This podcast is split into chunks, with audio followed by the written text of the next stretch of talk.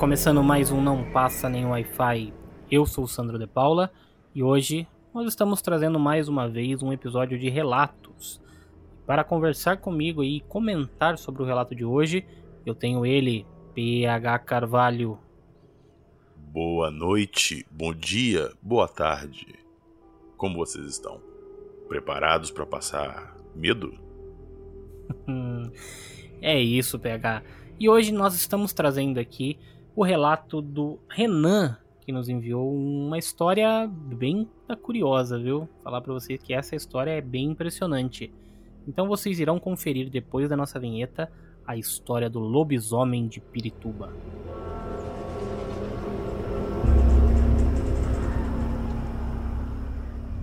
What's your favorite scary movie?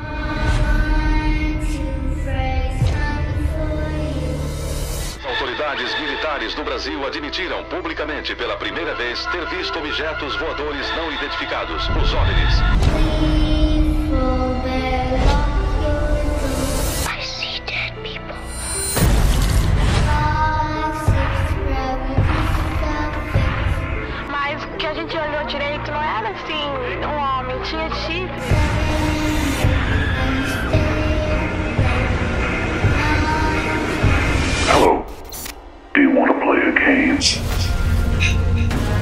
Engrenagem Cast apresenta. Não passa nem Wi-Fi.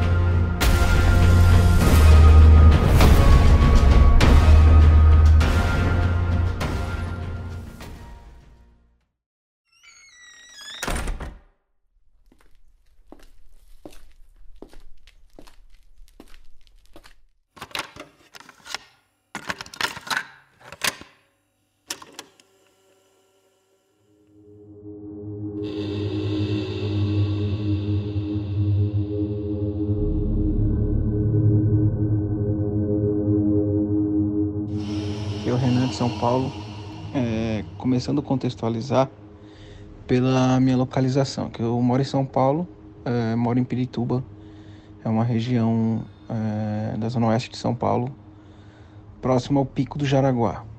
É uma região quase rural. É, nos anos passados aí era uma região basicamente rural aqui de São Paulo, porque ainda hoje você encontra alguns sítios é, casas bem em locais bem dentro do mato, etc e tal. E aqui em Pirituba, cara, eu, eu escuto histórias de, de lobisomem há anos. Eu tenho 35 anos hoje, né? Meu, meus avós são do de Minas Gerais etc e tal. Então esse tipo de histórias de folclore sempre rondou a minha casa. E aí que começa a, a ficar malucas coisas, porque aqui em Pirituba muito se fala do lobisomem, etc e tal. É, tem gente de diversos bairros que já tem essa história na manga. E meus pais sempre contaram né, que eles tiveram é, é encontros é, inesperados assim com, com algo que eles não sabiam explicar, mas é, relacionavam ao, ao lobisomem por conta do barulho, pelo alvoroço dos bichos em volta, né? Nunca escutaram um, um uivo, né, daquele lobisomem de, de, de cinema. Mas já viram coisas é, é, de longe correndo, porque tinha muito mato aqui na, na região, né? Eu moro próximo, dentro de Pirituba tem uma região que chama Parque Maria do Mitila, que antigamente era uma grande fazenda, etc e tal. E aí, cara, eu devia ter na época uns 10 anos. É, que morava perto da casa da, dos meus avós. E na, na, frente da minha casa tinha uma árvore. E a minha avó, além de, de ter esse parentesco né, com, com o pessoal de Minas, etc., a minha bisavó era indígena. E ela falava que árvore retorcida, com o tronco retorcido, era por conta de local que tinha cruzamento de energias, tanto positivas quanto negativas, né? Então, todo local que tem esse encontro de energias, as árvores tendem a, a torcer. Isso era uma, uma, um conto, uma lenda que ela contava. E na porta da minha casa tinha essa parada. Para ajudar mais ainda nisso, eu sou de, de, de, religião espírita, né? Então a gente acredita em tudo quanto é coisa. E eu sempre vi muita coisa dentro da minha casa. Minha mãe teve eh, avistamento ufológico, que, que passou até na, na no, no hangar 18, um relato dela, etc. E a minha casa, ela ficava num nível abaixo da rua. Então, para chegar na nossa casa, você tinha que descer umas, umas escadas de uns 15, 20 degraus até chegar à minha casa. Então, tudo que acontecia na rua, o barulho era muito grande no nosso quarto, que era a janela virada para a rua. E certa noite, cara, teve um barulho muito muito estranho, porque assim, todos os cachorros do, da região da redondeza estavam latindo muito. Cachorros gritando, né? Os cachorros não estavam nem latindo mais.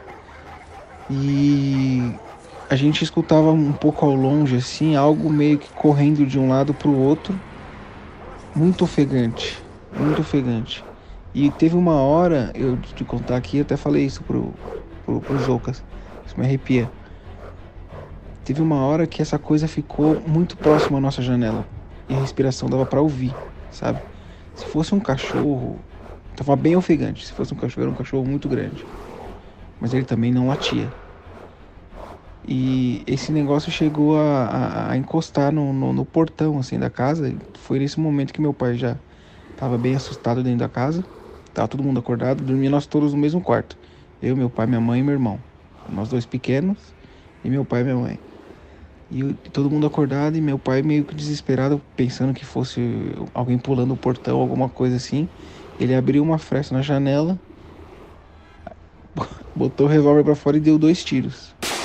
E aí, esse negócio meio que saiu correndo, porque quando ele saiu correndo, indo para longe, não, talvez, a minha rua era uma rua normal e a uns 50, 100 metros da minha casa tinha uma esquina e era uma subida.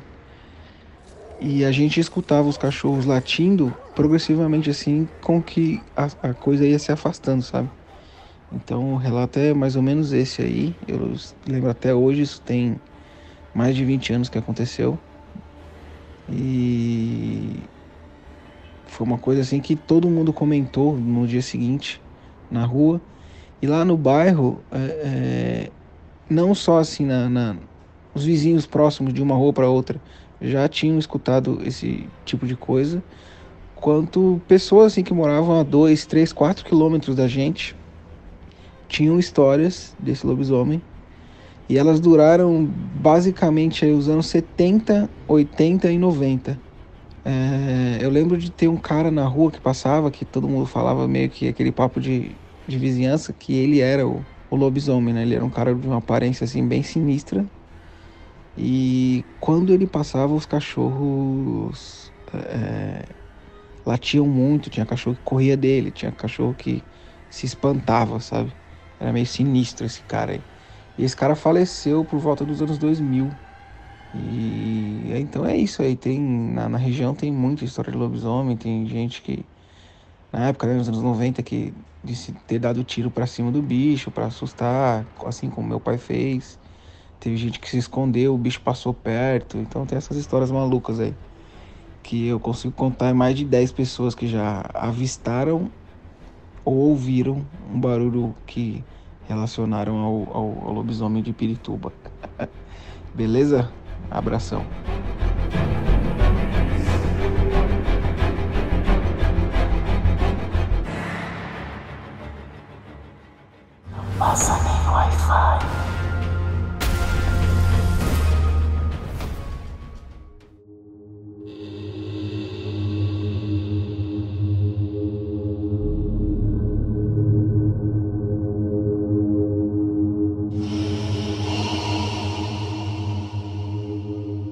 Então, mas só que essa história ainda não acabou.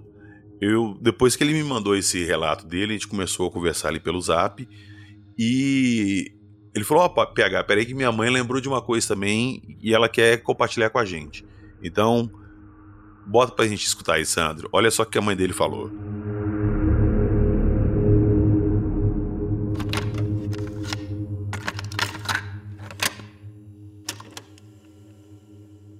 Uma coisa que mais me marcou nesse episódio, além do barulho da corrente que arrastava e os cachorros latindo, podia ser um cavalo, né? mas não era, que eu lembro bem o trote do animal. É, era uma coisa diferente, totalmente diferente do trote do cavalo. É, e o, o, o, o peso desse, desse, dessa batida de pata no chão, totalmente diferente do que a gente ouve. E o som que o animal produzia, os, uma coisa, sei lá, muito estranha. Nunca ouvi nada igual.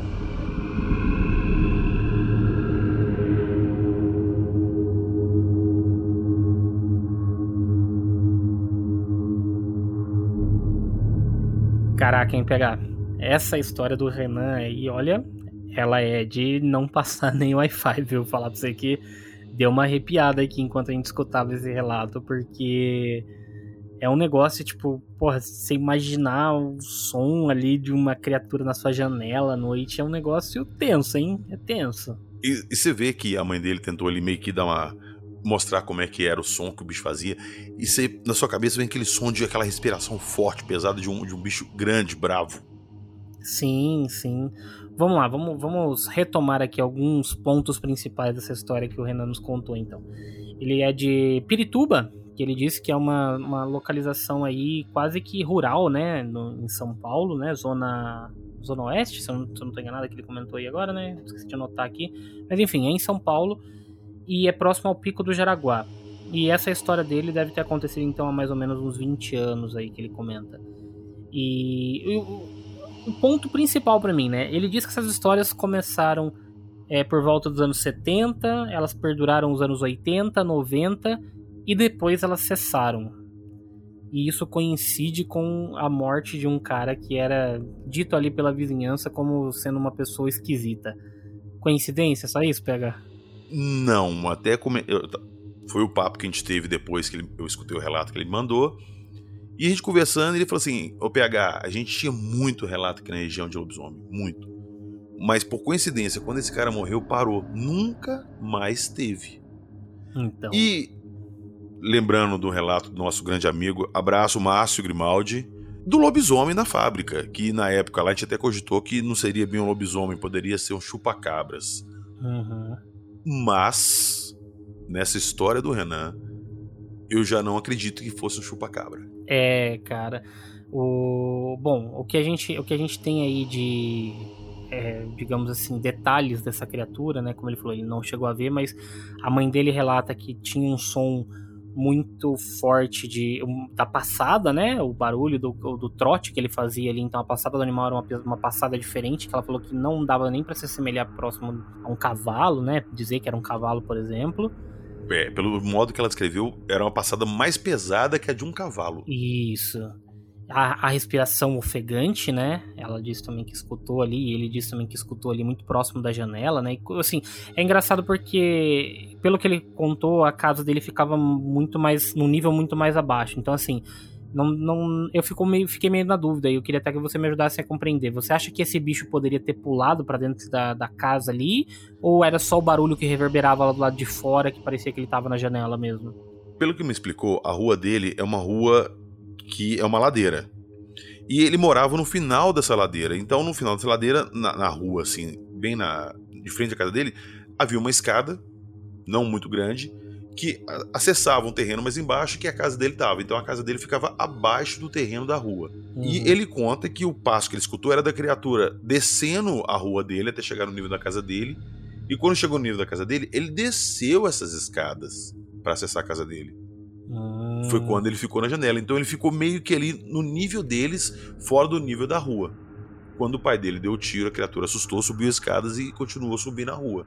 Foi quando eles escutaram os cachorros latindo na sequência. Os cachorros da rua. Cara, eu juro que você me arrepia, me arrepia aqui de, de escutar essa. Você imaginar uma criatura assim na, na janela do seu quarto, sabe? Exato. Tipo... E de novo, era uma criatura muito grande. Aí a gente vai naquele esquema que eu sempre falo que há ah, muito avistamento de lobisomem pode ser o chupacabras.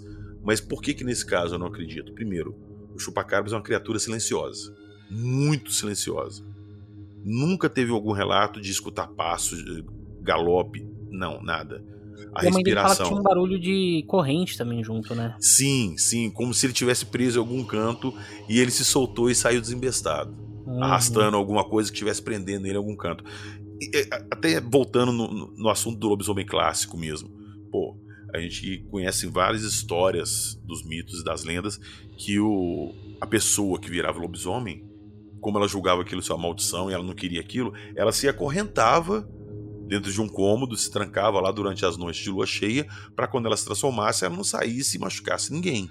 Exato, exatamente. E várias é, vezes, quando a pessoa se transforma, ela ganha uma força descomunal, arrebenta as correntes, arrebenta a porta e, e vai fazer o que tiver que fazer. Uhum.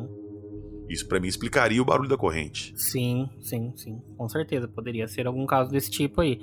Outra coisa que eu acho interessante que ele fala é o comportamento dos cachorros, né? Porque ele. Eu imagino assim os cachorros latindo de uma, de uma forma que, tipo assim, já beira aquela, aquele latido normal. Porque assim, se é um animal que passa na rua, um cavalo, alguma coisa, o cachorro vai latir, mas ele, ele late de uma forma de tipo assim. Tá latindo pra um bicho e tal, e é um latido mais normal, digamos assim. E pelo que ele relatou, o latido parecia ser uma coisa que já beirava o grito do cachorro. Né? Então eu imagino aquele cachorro que tá latindo ferozmente mesmo ali assim, tipo, por, um desconhecido, por qualquer coisa assim que o cachorro não compreende, né, exatamente do que se trata, e tá assustado, né? Então. Sim, esse... é, é, aquele show, é aquele latido nervoso de medo. Isso, isso. Eu, eu, eu imagino esse tipo de latido. De um animal então... acuado. É, e aí, cara, um cachorro ali, se fosse um animal qualquer, né? Tipo um um cavalo ou qualquer outro bicho ali, né, que seja mais conhecido, assim, digamos, que o cachorro também compreenda o que é, ele não iria latir dessa forma, né? E esse relato do, do, do tipo do latido do cachorro é onde causa até aquela, aquele arrepiozinho, assim, que você fala, cara, os cachorros estavam latindo de um jeito esquisito, não era uma coisa normal, né? Não era uma parada natural ali, né? Pois é, e cara, a gente tem muito relato nessa época aí, década de 70, 80, 90, de, de lobisomem. Muito, muito. Ele e... contra na vizinhança dele mesmo teve muito relato, né, do pessoal ali. É, ele me falou contando. que na região dele era comum. E, cara, e não só na região dele, como depois, depois dos anos 2000 ali, praticamente cessaram esses relatos. É, verdade, hoje em dia a gente não escuta muito relato Você não escuta, isso, sim, né? hoje em dia você não escuta mais relato de lobisomem, nem nada disso. Então eu até me pergunto se era uma geração mesmo de uma família amaldiçoada e que acabou por morrer todo mundo e a maldição não foi passada para frente. Van Helsing matou todo mundo aí, ó. Pode ser. Referência para poucos hoje em dia, hein? Referência para poucos. Pois é, ó, poucos mesmo vão pegar essa referência em dia. É. Mas sabe um outro detalhe que eu achei interessante dessa história do Renan PH? Foi ele contar que a avó dele falou da, das árvores é, retorcidas ali, que é um cruzamento de energia. Louco, né? Pensar nessa, nessa parada, né? Sim, tipo, na hora que eu tava escutando o relato, eu fiquei pensando assim, eu já vi várias árvores retorcidas. E eu tava tentando puxar pela memória onde era. Porque hum. quando você. Pô, árvore retorcida é cruzamento de energia e tal. Eu falo assim, pô, já vi árvore retorcida, onde que foi? É, e faz sentido com o fato de ter uma, uma concentração ali de energia, sei lá, uma anomalia ali, onde de repente esses seres poderiam estar. Né, tá de repente foi o que atraiu ele para descer a escada. Por que, que, ele não passou a rua correndo e continuou subindo? Então. Por que, que ele foi justamente descer a escada dele? Lembre-se que ele falou que tinha uma árvore retorcida em frente à escada da casa dele. Exatamente. É... Então. Mistérios. Muito boa essa história do Renan. Falar para você que, olha, deixou aqui em alguns momentos aqui que não passava nem Wi-Fi mesmo, viu? Então, Renan, muito obrigado por nos enviar o seu relato. E se você quiser, assim como o Renan também, que a gente conte o seu relato aqui no Não Passa Nem Wi-Fi, é só você entrar em contato com a gente pelas redes sociais ou pelo nosso e-mail. Tem tudo aí na descrição desse episódio. É só entrar em contato, falar com a gente, bater um papo lá, envia sua história pra gente que a gente conta ela aqui em mais um episódio do Não Passa Nem Wi-Fi Relatos. Beleza? Mais algum recadinho, pega? Eu queria aproveitar também a deixa aqui e mandar um grande abraço pro meu amigo, nosso amigo Ander Navarro, que está fazendo um trabalho assim maravilhoso nas capas dos nossos relatos. Então, se alguém estiver precisando de um trampo aí de um desenhista de primeira linha, eu, nós vamos deixar os links dele na descrição dos episódios, como sempre estiveram lá. E procura o Ander lá, fala que foi indicação do PH e do Sandro, não passa no Wi-Fi, ele vai dar um desconto para vocês. É isso aí, o link da rede social do Under tá aí na descrição, acessa, dá uma conferida lá no trabalho do cara porque é sensacional e tá mandando muito bem aí nas capas pro Não Passa Nem Wi-Fi. Valeu, Under? E é isso então, pessoal. Nos vemos no próximo episódio. Um grande abraço. Até mais. Tchau, tchau.